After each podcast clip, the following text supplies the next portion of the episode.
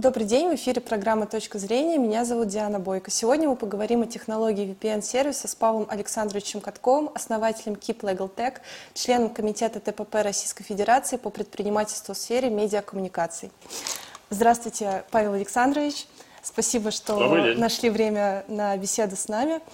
Э, тема, которую мы сегодня затронем, большая, актуальная и очень интересная, но прежде чем мы э, раскроем, что такое VPN для э, пользователей, которые еще не встречались с этой технологией, хотелось бы простыми словами дать определение этому термину. Итак, что такое VPN? Смотрите, VPN – это Virtual Private Network, то есть виртуальная частная сеть. Что за, этими, что за этим кроется и почему вокруг них такой сырбор? Э, когда орган исполнительной власти говорит, что он заблокировал такой-то сервис, ну, допустим, заблокировал такой-то сайт, это не означает, что сайт прекратил работу, потому что сайт ну, находится где-то на серверах, которые находятся вне территории Российской Федерации, и юрисдикция органов власти Российской Федерации на них не распространяется. Это означает другое. Это означает, что доступ пользователей из России к этому сервису ограничен. Понимаете, да? А в свою очередь, э, каким образом можно понять, что пользователь из России? Ну, видно, что по, что по геолокации, что вот пользователь из России пытается получить доступ к этому сервису, и э, провайдеры, получив предписание э, Роскомнадзора, ограничивают этот доступ. Вот. Что дает VPN? В чем его, ну, можно сказать, такая услуга вот в этом контексте? А, он берет и дает возможность там, российскому пользователю, ну, это к любой стране применимо, а, сделать так, что его провайдер будет видеть, как будто бы он из другой страны заходит. И, следовательно, этот пользователь сможет умышленно обойти блокировку.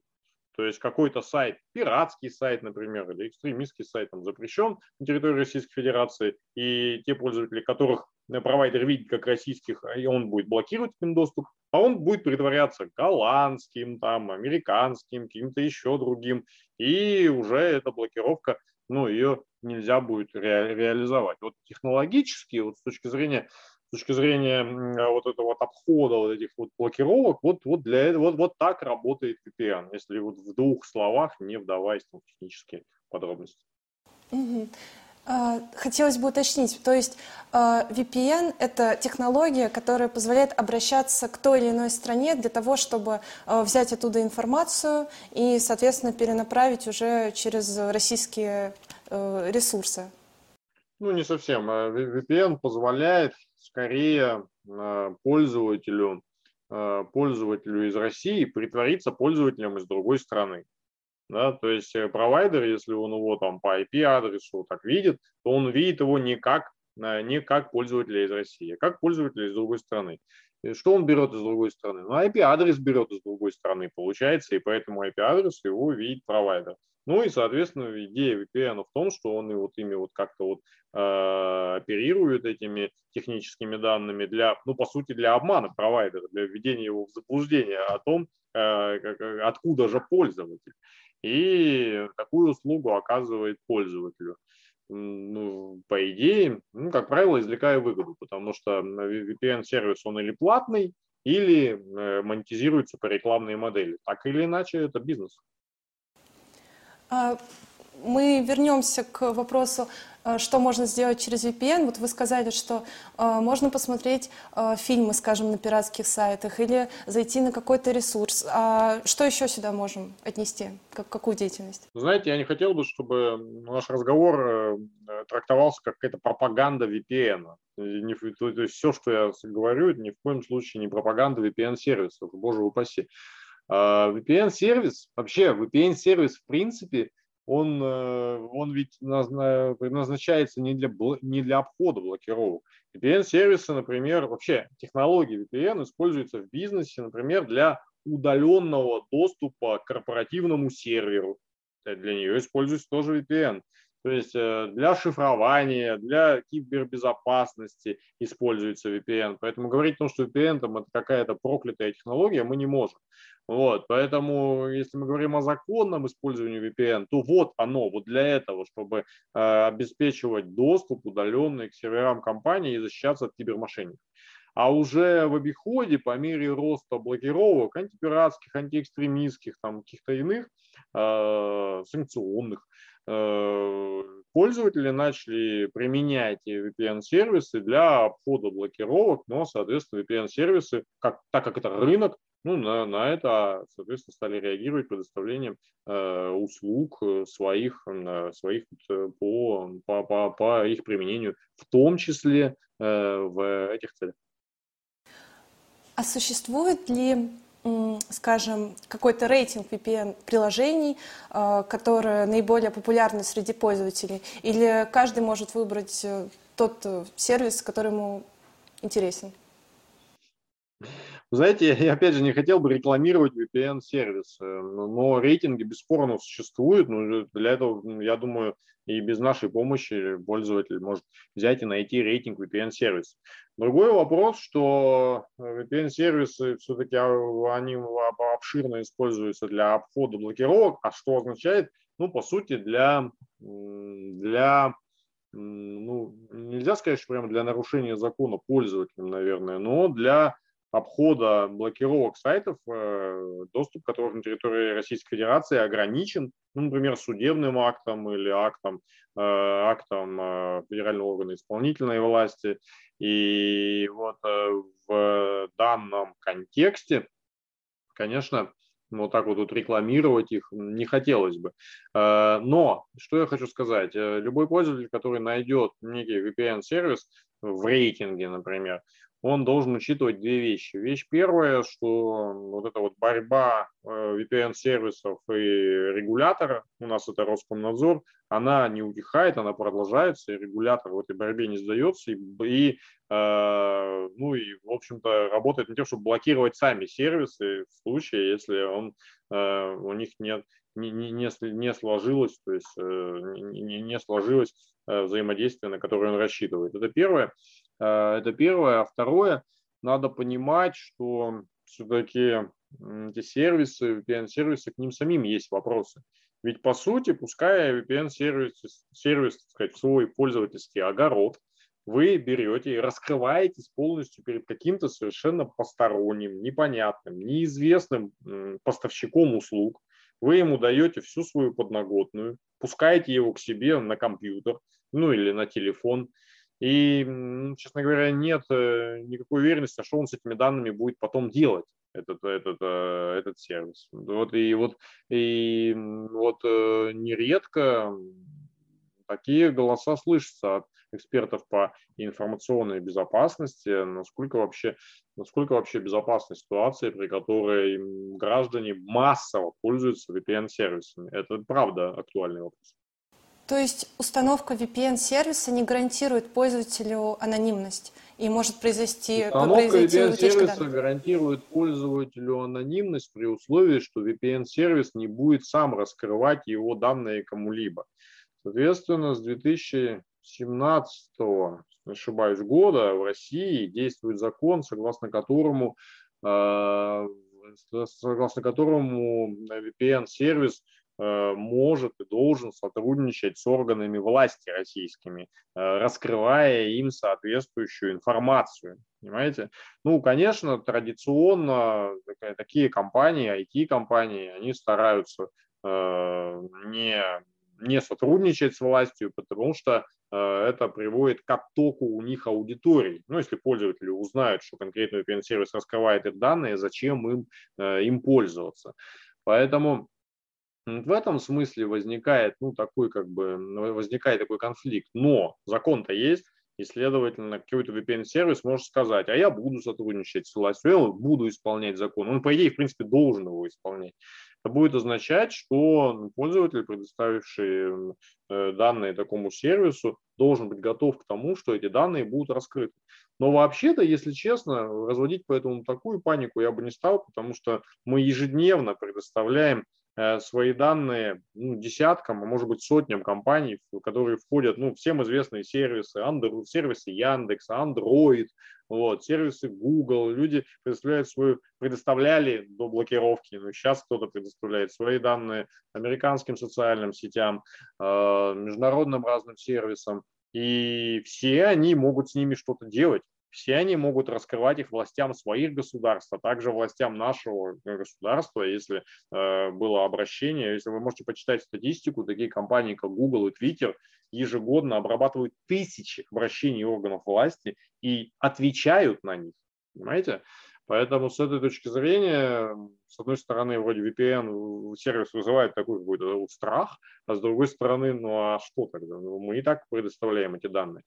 С другое дело, что такие компании, как Google, Яндекс, это международные, крупные, публичные игроки. А VPN рынок, он такой, ну, такой вот, э, не такой, наверное, представительный. Э, да, с репутационной точки зрения. Поэтому мне кажется, что в нем риски могут быть выше. Но технологически это близкие вещи. Ну, плюс еще нельзя забывать такой теме, как утечка. Да, вот, вот сейчас на повестке э, судебные иски, причем уже две волны было судебных исков против Яндекс Еды по поводу утечек. Ну и в принципе не Яндекс Еда одна да, вот, э, с, с, с этой темой столкнулась. В принципе утечки они были, есть и будут, и их будет все больше, и они будут все массированнее по мере того, э, какую ценность приобретают для рынка данные как таковые да, а для э, их вот, э, с учетом их эм, коммерческого потенциала этих данных. То есть, по сути, мы говорим про рынок данных. Э, на этом рынке будут хищения этих данных. А, и утечек, ну, их как бы будет все больше, и в том числе они будут и из VPN-сервисов. И вот этот вот дисбаланс между репутационная вот составляющая VPN-сервисов и давлением на них властей, естественно, они же помогают обходить решения их этих властей, а также а, повсеместное вот это вот бездумное предоставление пользователями своих данных и VPN-сервисам, и других сервисов, конечно, оно, вот это все в совокупности, оно повышает а, уязвимость пользовательских данных. Также мы понимаем, что э, существует платная версия VPN и бесплатная. А в чем будут состоять главные отличия? Ну, здесь отличие такое же, как и между любыми платными и бесплатными сервисами. Бесплатных не бывает. Любой сервис, он монетизируется либо по подписной модели, когда вы платите какие-то деньги за то, что он обслуживает вас ежемесячно или ежегодно, а, либо по модели рекламный. Когда вы пользуетесь им, а потом вы с ним как-то работаете, он вам начинает показывать рекламу. Третий вариант э, – бесплатность для пользователя, но это означает, что этот VPN-сервис все равно как-то монетизируется. Может быть, торгует данными, может, обезличенно ими торгует, например, предоставляет их для маркетинговых исследований. А может быть, у него есть какой-то другой продукт, для развития которого получение этих пользовательских данных там, критически важно, например. Ну, то есть, так или иначе, все равно создание любого сервиса, VPN это или какой-то другой сервис, это большие вложения, это относительно большие затраты, его поддержание, поддержание команды программистов, которая с ним работает, его продвижение – это все должно как-то монетизироваться. Поэтому я думаю, что по первой, второй, третьей модели, которые я перечислил, а может есть какая-то чуть четвертая, а, любой VPN-сервис должен монетизировать а, свою деятельность, и он это делает так или иначе. Возвращаясь к законодательному аспекту, было бы интересно узнать, почему Роскомнадзор начал блокировать приложения с VPN-технологией. Почему это стало проблемой? Ну, очевидно, потому что эти э, приложения, с одной, с одной стороны, предоставляли россиянам доступ к сервисам, э, доступ к которым был запрещен в соответствии с законодательством Российской Федерации, а с другой стороны, видимо, они вошли в конфликт по вопросу раскрытия этими сервисами соответствующих данных Роскомнадзору и Федеральной службы безопасности. И я думаю, вот у нас где-то на стыке этих норм, а такие нормы есть у нас, Э, в наших российских э, законах, э, произошел, произошла та правовая ситуация, когда Роскомнадзор начал бороться с VPN-сервисами. То есть, если бы VPN-сервисы все как один не предоставляли э, доступа к сайтам, которые заблокировал Роскомнадзор, и все как один раскрывали бы эм, данные Роскомнадзору там, и э, органам, которые, которые, которые, которые вот их бы их запрашивали, то, наверное, к ним вопросов бы не было, но, видимо, пользователей бы, пользователей у них тоже было бы меньше, потому что понятно, что э, такие сведения вызывают соответствующий пользовательский резонанс, э, который в итоге приводит к их оттоку из соответствующих э, сетей. А можем ли мы говорить о недостатках, которые существуют при установке приложения VPN? Вообще этот сервис предполагает какие-то минусы? Ну, главный минус – это то, что ваши данные э, попадают к другому лицу, причем ваши данные в том числе о том, что вы обходили блокировку. Сам обход блокировки, ну, вроде сам вот обход блокировки как таковой, да, его, я не вижу его криминализации, то есть, ну, потому что важно, а что дальше делает пользователь, понимаете? То есть есть запрещенный сайт. Ответственность несет сайт, ну, сайт, лица, которые за ним стоят по распространению информации. Пользователь, если он потребляет эту информацию, не распространяя ее дальше, он потребитель информации, понимаете? Вот. Другое дело, что некоторые сайты, например, торренты, вовлекают пользователя в эту деятельность, потому что, чтобы быть пользователем торрента, нужно не только качать, но и раздавать а раздача подразумевает уже сначала скачивание, копирование себе на жесткий диск, ну, то есть он сохраняет этот пользователь себе на жесткий диск информацию, ну, например, пиратское кино, а потом ее начинает раздавать, то есть он уже распространяет. И здесь он вовлекается в противоправную деятельность э, с точки зрения самых разных статей, включая статью 146 э, Уголовного кодекса Российской Федерации. И вот такое, ну, а это все-таки не из-за VPN, конечно, а из-за действий сознательных самого пользователя. Вот. Что касается VPN, ну, понимаете, в чем дело? Технология не может быть запрещенной. Вот я слышал, что в какой-то стране, тут, не дай, дай бог памяти, в Турции, по-моему, пытались там запрещать этот э, торрент как технологию. Но что технология? Торрент – это способ пересылки тяжелого файла. Вот что это такое. Это его потом начали использовать для для пиратской тематики. Также и VPN – это способ, э, как бы способ работы, ну, то есть способ защиты данных, э, а не, а не способ обхода блокировок. Не было бы блокировок вот в природе, ну, в природе, представьте, нет блокировок, ну и не нужен VPN тогда, понимаете, не было бы этого рынка. Когда писали антипиратский закон, вот, и мы принимали участие в этой работе. Я помню, вот на, на, как раз тогда начал поднимать голову вот VPN, Tor, их э, э, массовое применение. И уже тогда я говорил о том, что скорее, ну, мой прогноз был другим. Мой прогноз был, что их криминализируют, что их включат в предметную область статьи 273 Уголовного кодекса Российской Федерации, которая, которая устанавливает ответственность за создание, распространение и использование компьютерных программ либо иной компьютерной информации, заведомо предназначенных для несанкционированного уничтожения, блокировки, модификации, копирования компьютерной информации или нейтрализации средств защиты компьютерной информации. Но VPN все-таки под это не очень подходит. Здесь имеется в виду вот, ну, программы, которые ломают другие программы, хакерские программы, да, взлом, доступ незаконный. А VPN, он все-таки это другое. И я полагал, что вот ее расширят. Ну, потому что когда был антипиратский закон, вроде его приняли, а пиратские сайты там и пользователи, сторонники их, они кичились тем, что да ну мы и так зайдем, мол, мы и так все сделаем, а это, мол, все Филькина грамота.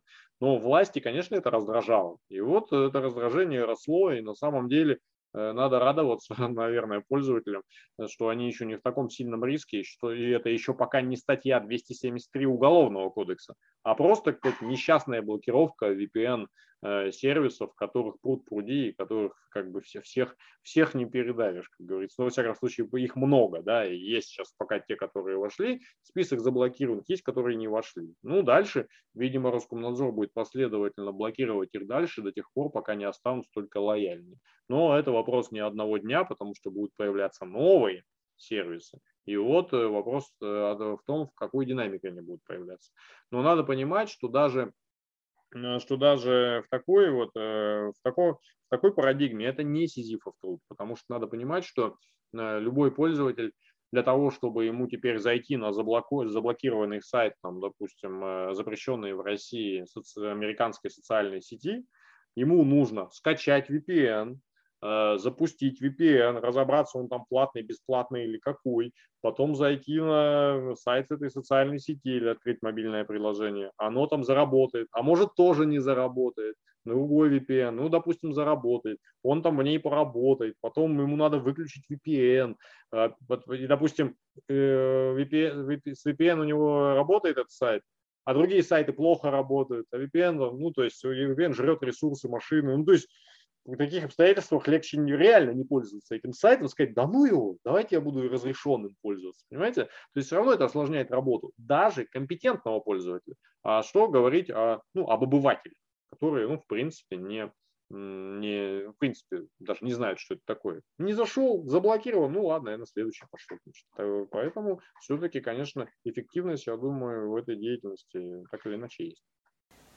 А, спасибо за развернутый ответ. Я думаю, можем перейти к заключительному вопросу. Как, по вашему мнению, а, лучше всего подбирать а, приложение VPN для установки и на что стоит обращать внимание пользователя? Я не популяризатор и не евангелист VPN, чтобы давать такие э, советы. Если речь идет, но в любом случае, надо, если вы применяете VPN, допустим, для так скажем, правомерных целей, ну, например, для корпоративный VPN. Корпоративный VPN, он, он может быть, он может быть у, у, просто у компании, у корпораций, которые хотят защитить свои данные, то прежде всего такая компания при выборе поставщика должна э, обращать внимание на, во-первых, ну, на, его, на его репутацию. Вот, то есть, что это за VPN, откуда он взялся. То есть, э, что это за VPN-сервис? Потому что ну, VPN-сервис может создать любой понимаете? И завтра запустить его в рынок. И вы ему раскрываете все свои данные, и он еще и там занимается их там каким-то шифрованием. То есть первое – это репутация, происхождение капитала, откуда они вообще взялись, эти люди, этот бизнес.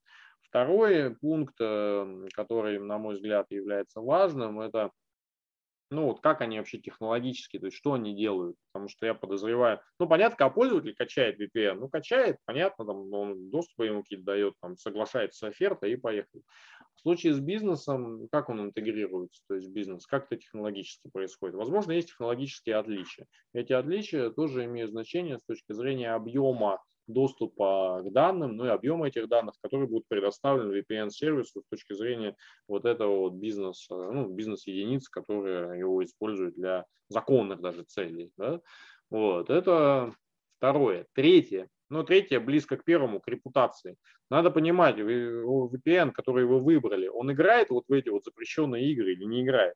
Почему это важно? Потому что если вы его сегодня выбрали, ему заплатили, проплатили ему годовую подписку, его через месяц заблокировали, так себе решение, согласитесь.